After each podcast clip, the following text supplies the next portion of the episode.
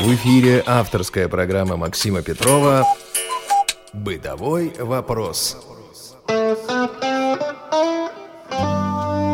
Доброго времени суток, уважаемые радиослушатели. С вами программа «Бытовой вопрос» и я ее постоянно ведущий Максим Петров. Сегодня со мной в студии Елена Колосенцева и наш замечательный гость, которого представит Елена. Здравствуйте, друзья! У нас в гостях сегодня основатель проекта «Сырный сомелье» Александр Крупецков. Александр, здравствуйте. Здравствуйте. Здравствуйте, Александр. Вот мне сегодня с утра прям представлялся, вспоминался мультик Чип и Дейл, и вот этот вот Рокки, да, сыр. Тема на самом деле интересная. Давно мы очень хотели с Леной на эту тему поговорить. Для нас большая честь, что у нас сегодня в студии такой крупный специалист, э, как вы. Спасибо. Кстати, мыши не едят и крысы сыр. Это большой миф. Да вы что? И, и Да, усы да, не да. заворачиваются. Да, и нет смысла класть там мышеловку, тоже сыр.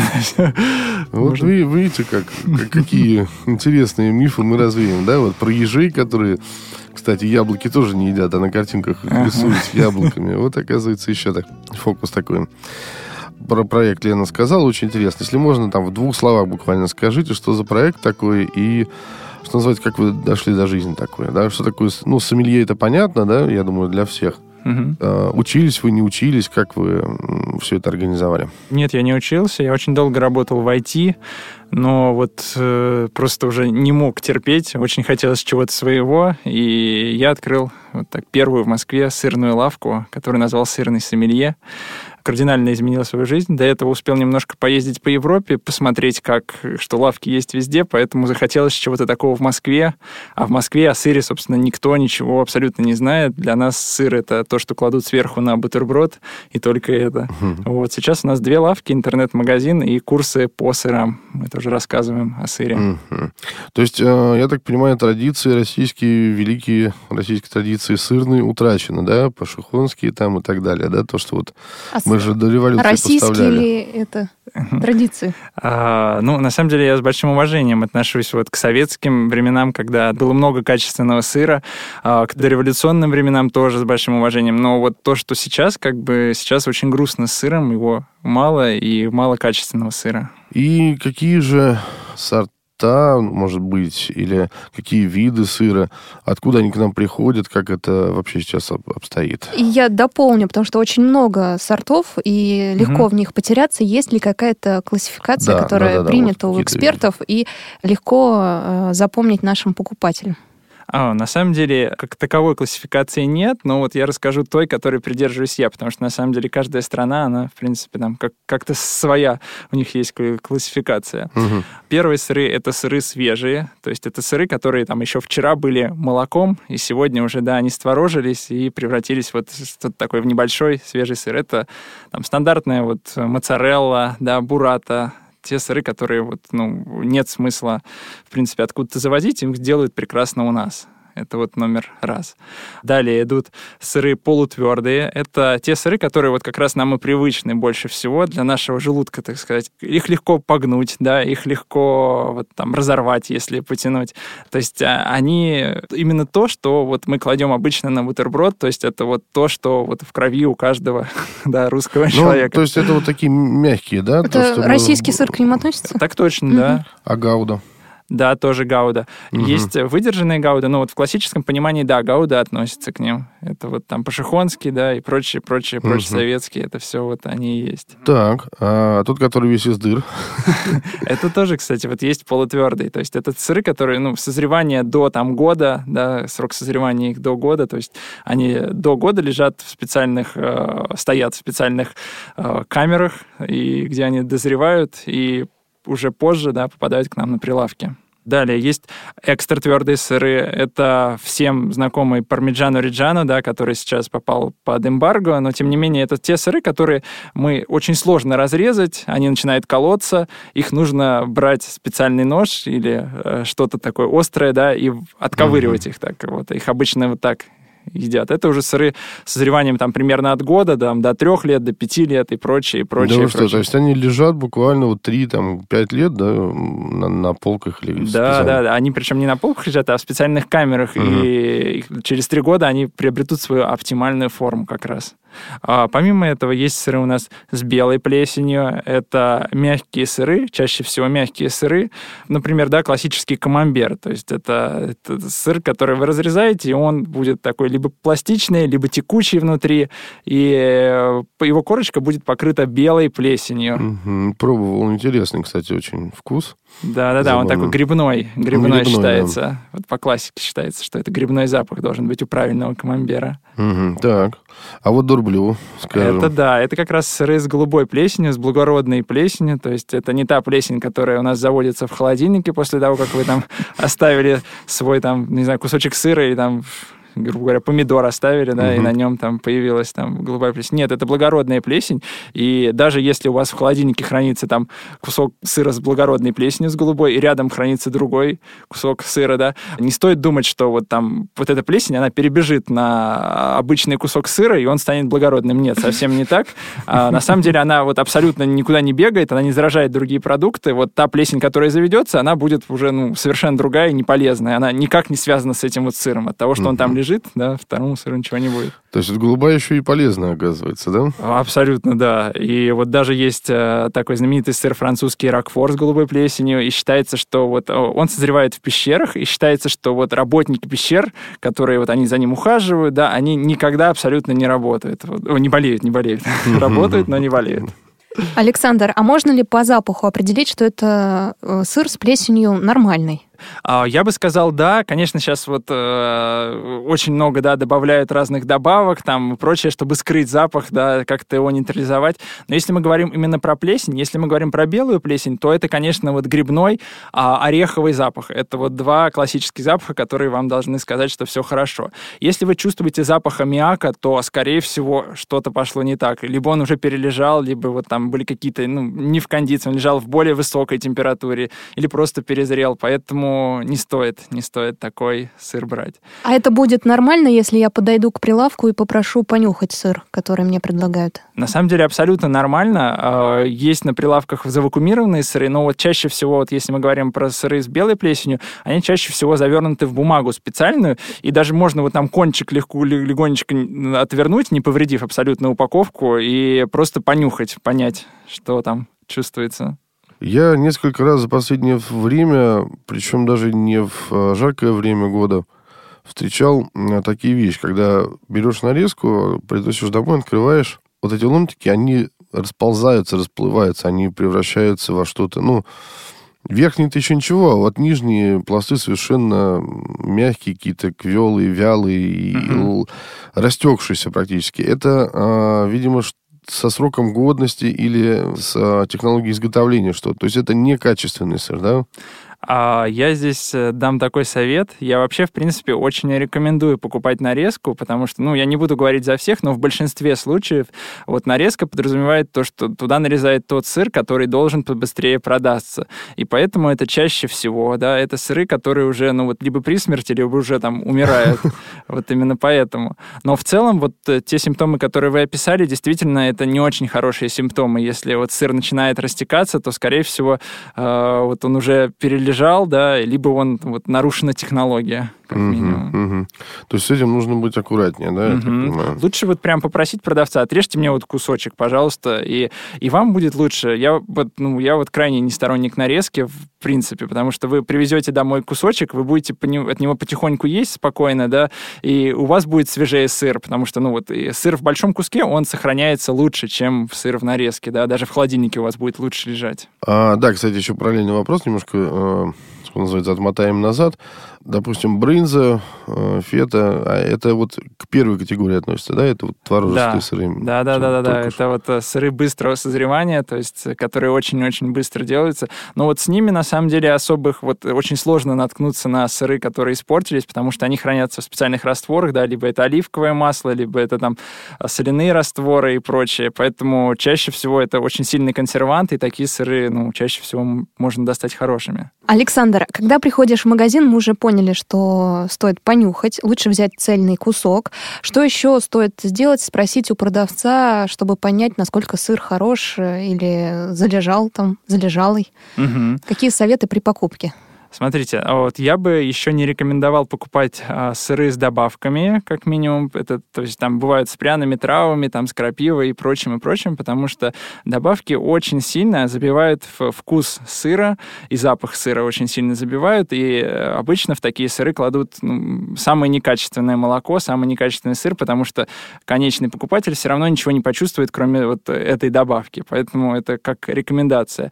А вот если что-то спрашивать, ну, естественно, да, нужно понять там банальные вещи, такие как срок годности, да, попытаться спросить, что написано там на, на этикетке, да, посмотреть как минимум на это, потому что там не должно быть консервантов, да, Е и прочее, там не должно быть сухого молока. Ну, сейчас просто производители, они периодически, есть такое понятие, как сырный продукт. Это, это не сыр, это где нет молочного жира, но есть растительный жир. Вот такие, да, сыры я очень не рекомендую покупать. Ну, конечно, вот мало кто пишет, да, из производителей, что вот меня растительные жиры, потому что такой сыр никто покупать не будет. Александр, а что такое колбасный сыр? Все мы помним с детства его. Ой, Вологодский Сейчас, насколько, очень вкусный. Насколько вот, я понимаю, он сильно изменился, стал менее не знаю, вкусным. Не знаю, Вологодский не изменился. Великолепнейший да, сыр, но это ну, а что, это, это только в России да. существует или нет? Ну, я бы сказал, что да, это российский, но это, на мой взгляд, это вот э, не наш традиционный все-таки сыр. Если там говорить про наши классические сыры, то я бы, конечно, отметил это какие-то кавказские сыры, например. Вот просто скажу, чем Россия может гордиться в плане сыроделия. Это, конечно же, сулугуни, да, это вот, ну, на мой взгляд, это сыр номер один. А вот если говорить про такие, да, сыры, как вы говорите, там, вот, колбасные, ну, вот они стоят, в принципе, в одном э, ряду с, там, с пашихонским, советским, швейцарским и прочими сырами, здесь очень нужно аккуратно подходить, потому что э, здесь вот производитель производителю качество вот просто колоссально меняется. Кто-то туда пихает все, что угодно, а кто-то следит за качеством, да, поэтому здесь... А я слышала, что это остатки просто берут и из них делают колбасный сыр. Это все слухи? Ну, тут все, конечно, от производителя ага, зависит. То есть да. может быть такое. Конечно, да, как и плавленые сыры, угу. да, считается, что их тоже делают как бы из всего, что осталось. Смотрите, Александр, прочла у вас э, на сайте, у проекта «Сырный сомелье» есть свой собственный сайт, его легко найти, друзья. Там написано, по запаху сразу можно определить, что это Швейцария. А, то есть швейцарские сыры всегда очень сильно пахнут. Я даже помню, мне рассказывали, что самолеты с российскими туристами пахнут сырами, которые э, туристы, которые летят из Швейцарии. А как по запаху определить, действительно ли это сыр той или иной страны? То есть Швейцария всегда пахнет? На самом деле сложно сказать, что всегда, да. Ну, в большинстве случаев, да, они пахучие сыры, потому что э, технология созревания сыров такова, что э, корочку сырную омывают во время созревания. То есть есть э, ходит человек, который губкой ее протирает во время созревания сыра. И поэтому вот она начинает твердить и начинает понемногу пахнуть.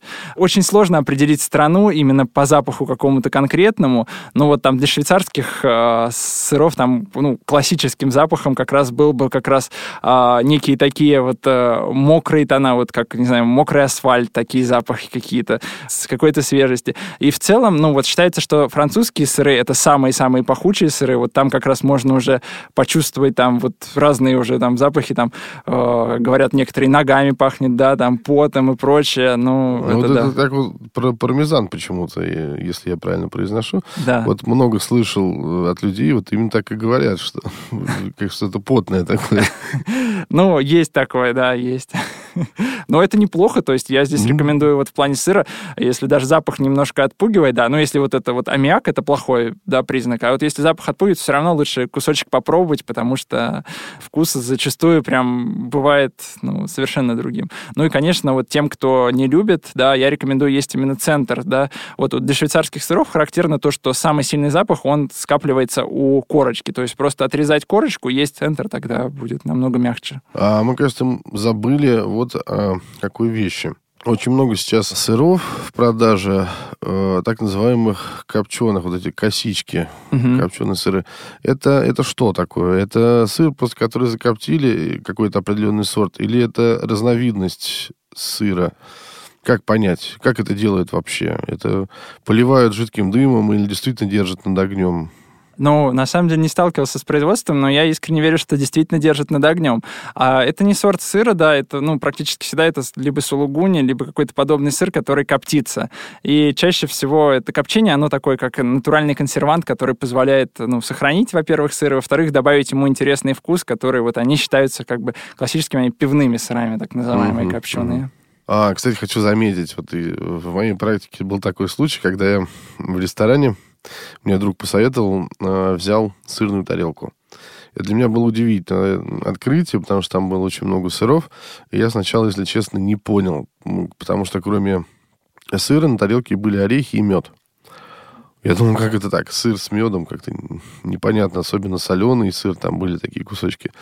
Друзья, это потрясающе вкусно. Всем очень советую попробовать с орехами и с медом сыр. Разные сыры, это великолепно просто. Я вот полностью поддерживаю, потому что вот сырный, ну, голубой сыр, да, сыр с голубой плесенью, и мед, это вот сочетание соленого и сладкого, это очень вкусно. Очень вкусно. Александр, а расскажите, для чего какой сыр лучше всего подходит? Есть э, так называемые салатные сыры, да, это чаще всего либо козьи сыры, которые э, можно вот, либо ну, твердые сыры, которые можно покрошить в салат, либо, соответственно, нагреть, э, на сковородке нагреть сыр. Это чаще всего такие сыры, они называются бюши, это как поленца. Сыр выглядит как длинная такая колбаска небольшая, с белой плесенью по краям, а внутри это вот козий сыр сыр полутвердый, и вот он нарезается ломтиками Корка и поджаривается. Остается, да? Да-да-да, угу. он нарезается угу. ломтиками, поджаривается и кладется сверху на салат. Это вот безумно вкусно. Угу. А большинство сыров, да, полутвердых, их можно как раз вот как как нам привычно, есть с хлебом и с маслом.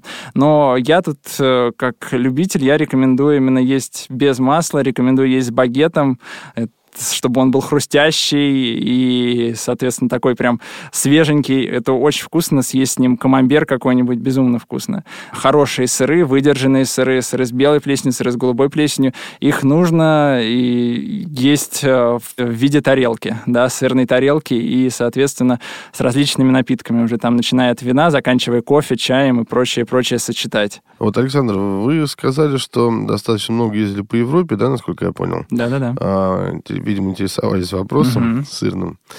А могли бы вы немножечко рассказать нам о сырных представителях, ну, не каждой страны, а каких-то вот основных, самых знаменитых там стран, не знаю, Франция, Италия, там, Швейцария? Угу, угу, угу. А, смотрите, ну, нужно понимать, да, То есть, что... если я поеду, да, ну, вот, допустим, в Европу будет у меня возможность, какой сыр мне стоит э, попробовать или купить во Франции, чтобы привезти там у гостей друзей? Или, и в там, Голландии. И в Голландии, или там в Греции, угу. я не знаю. Угу.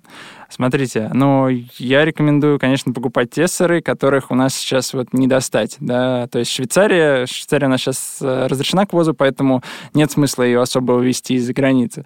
А если вы поехали во Францию, Франция — это в первую очередь классные пахучие сыры с белой корочкой. Это, соответственно, различные там из красной корочкой у них еще есть сыры. Это сыр натирается специальным алкогольным раствором, и у него не растет плесень, да, это мягкий сыр, у него не растет плесень, но образовывается красная корочка, и, соответственно, вот она пахнет очень сильно. То есть Франция — это однозначно это козьи, мягкие сыры и сыры вот только вот такие, которые созревают от месяца, да. Если вы едете, допустим, в Англию, то это однозначно чеддеры. Это зрелые-зрелые чеддеры, то есть это уже такие практически экстра твердые сыры, которые зреют, но тем не менее, как только вы кладете кусочек сыра чеддера в рот, он сразу же растаивает, потому что там специальная технология их э, создания используется, где там очень мелко нарезается сыр в процессе созревания, и поэтому он прям сразу же рассыпается. Если мы говорим там про Испанию, это козьи и овечьи сыры, потому что Испания, она вот там есть манчега, это очень знаменитый овечий сыр, и то есть там только такие.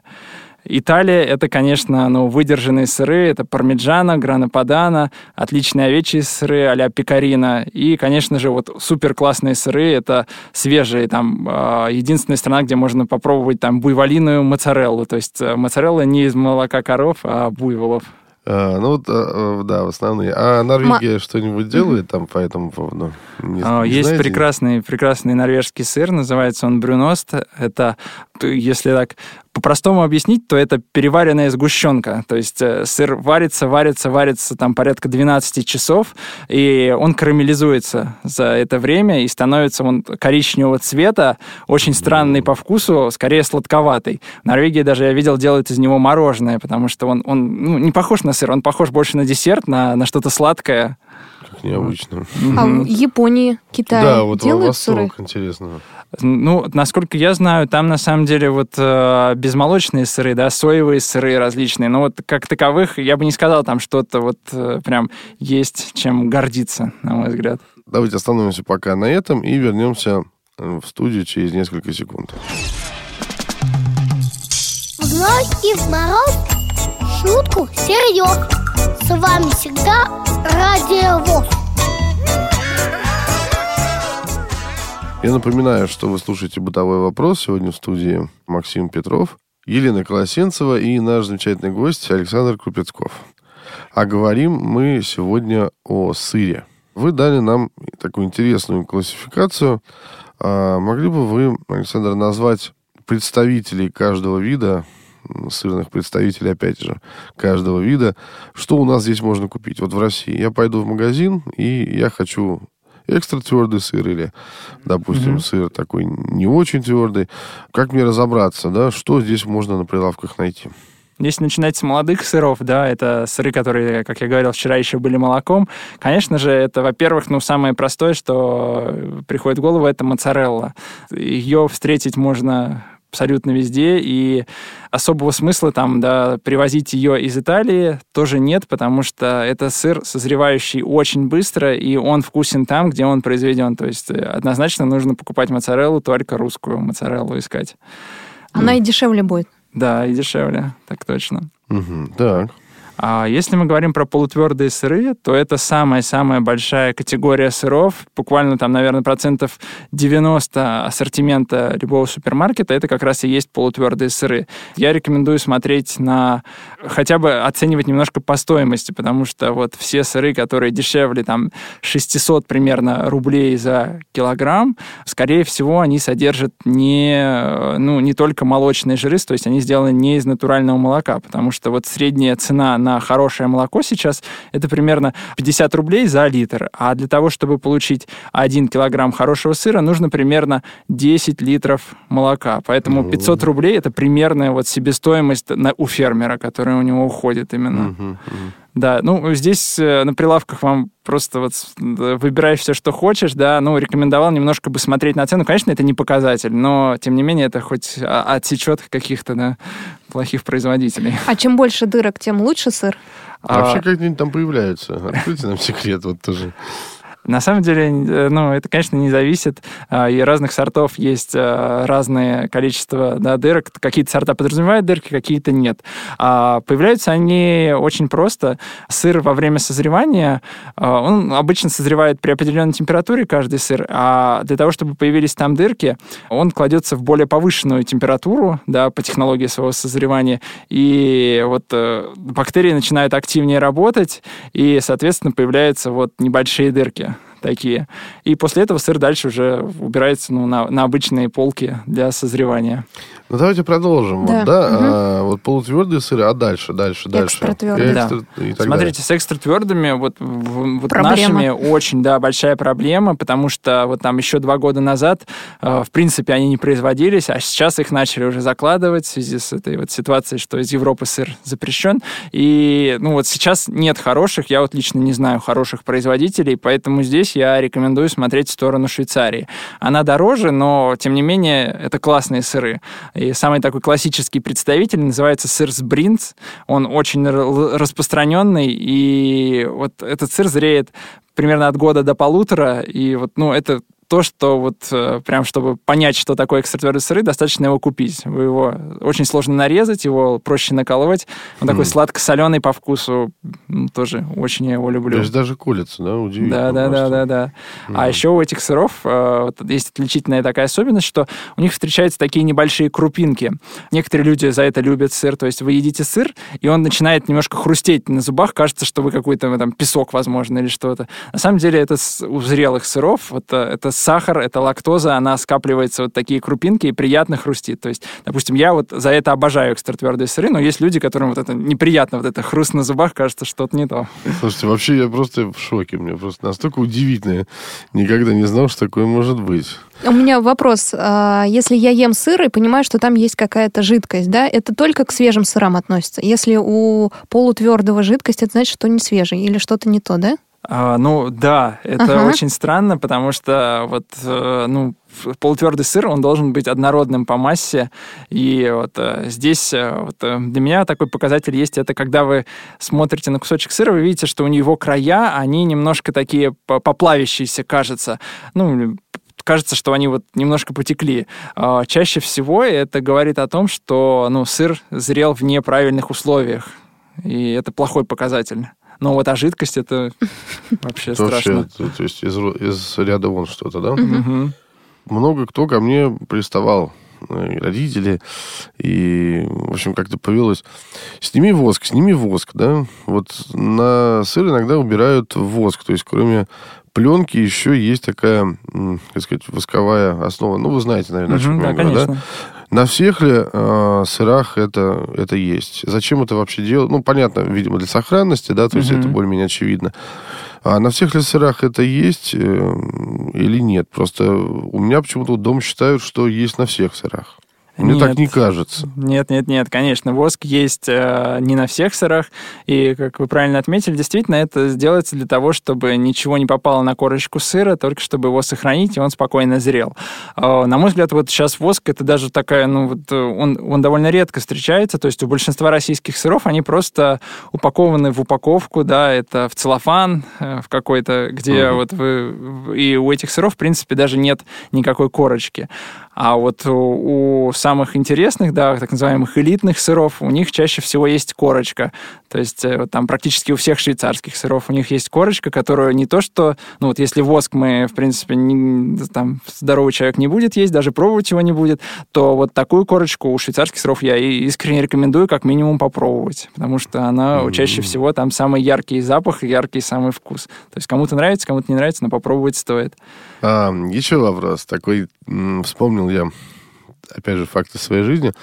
В одном месте интересном, которого уже нет, поэтому могу назвать Тротория терраса, а, заказывали пиццу. Это была сладкая пицца, там с клубникой, с ананасами. То есть наполнитель был исключительно ягодный и сладкий, и там карамель, по-моему, была. А вот сыр там был э, маскарпоне, если я не ошибаюсь. Mm-hmm. Что это за сыр такой? Он действительно же, по-моему, сладкий, да? По-моему, его еще используют в э, чизкейках. Да, тирамису делают из него. А, да, это сыр с добавлением сливок, поэтому он такой довольно жирный, да, и тем не менее он такой, ну, сливочный. Он безумно сливочный. Это крем-сыр, который можно намазывать на что-то, и либо, либо использовать в готовке. Поэтому он такой считается более десертным сыром. Угу. Вот. Но сейчас в России тоже его делают. То есть это, ну, маскарпоне это традиционный итальянский сыр, но в России делают сейчас достойные сыры, поэтому тоже рекомендую здесь брать наш. Такого же плана, да? Угу. Тоже к сырам. Угу. И, э, ну, думаю, что практически, сказать, подходя к завершению нашего разговора, расскажите нам, пожалуйста, Александр, о хранении. Какие есть хитрости и способы для того, чтобы сыр сохранить как можно дольше? А здесь я рекомендую, конечно, использовать специализированную бумагу, но если вы покупаете сыр там не в наших лавках, где мы там дают бумагу, этот, а в супермаркете, то, конечно же, лучше всего э, есть такие так называемые сырницы. Они выглядят как э, дощечка, на нее ставится колпак, и под этот колпак можно положить какой-то угу. сыр. Как да. масленка тоже. Да, да, да, да, вот именно она. Это оптимальная вот, э, для, для сыра среда. А как вариант еще можно убирать его в целлофановый пакет, это тоже очень хорошо, но не завязывать его плотно, то есть сыр должен дышать. Если у вас масленка, то вы ее как минимум раз в день должны открывать, чтобы он немножко подышал, и дальше, соответственно, его накрывать.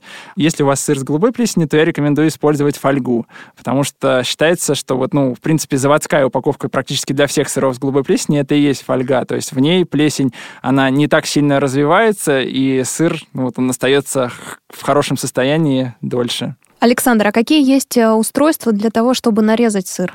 Здесь есть, э, да, промышленные там слайсеры, но если мы говорим про домашние условия, то, конечно же, это а, нож. При этом нож должен быть, ну, по классике у него должно быть не одно лезвие, а как бы два параллельных лезвия идущих, и между ними должна быть такая небольшая дырочка. Это сделано для того, чтобы, когда вы нарезаете сыр, он не прилипал к ножу. Если вы берете обычный нож, то сыр прилипнет и может просто сломаться. А вот если у вас между лезвиями в ножа есть дырочка, то, соответственно, он будет более приятно, да, там, ну, угу. будет более тонко нарезан. Ну, конечно же, есть еще и терки, да, терки. Если вы там едите экстра твердый сыр, то у вас, скорее всего, останется корочка.